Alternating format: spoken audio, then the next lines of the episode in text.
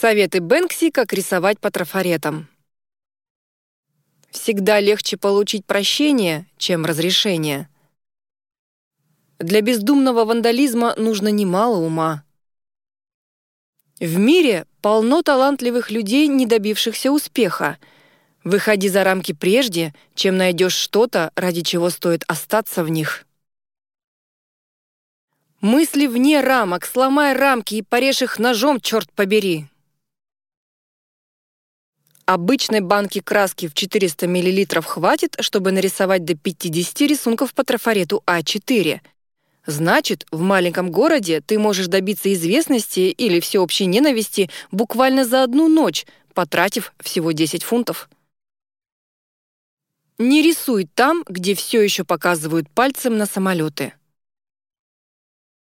Распыляй краску по трафарету экономно, стоя на расстоянии 20 сантиметров.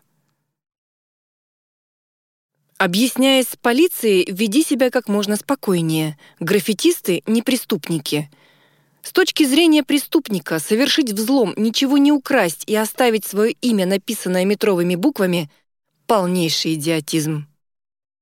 Помни, что если ты пойдешь рисовать пьяным в хлам, это закончится потрясающими рисунками или, как минимум, одной ночью за решеткой. Если хочешь остаться незамеченным, надень жилет со светоотражателями, возьми маленький транзисторный приемник и включи радио на полную громкость. Если спросят, разрешено ли рисовать, просто пожалуйся на низкую почасовую оплату. Преступление против собственности не преступление. Мы смотрим на картину и восхищаемся тем, как мазки передают смысл.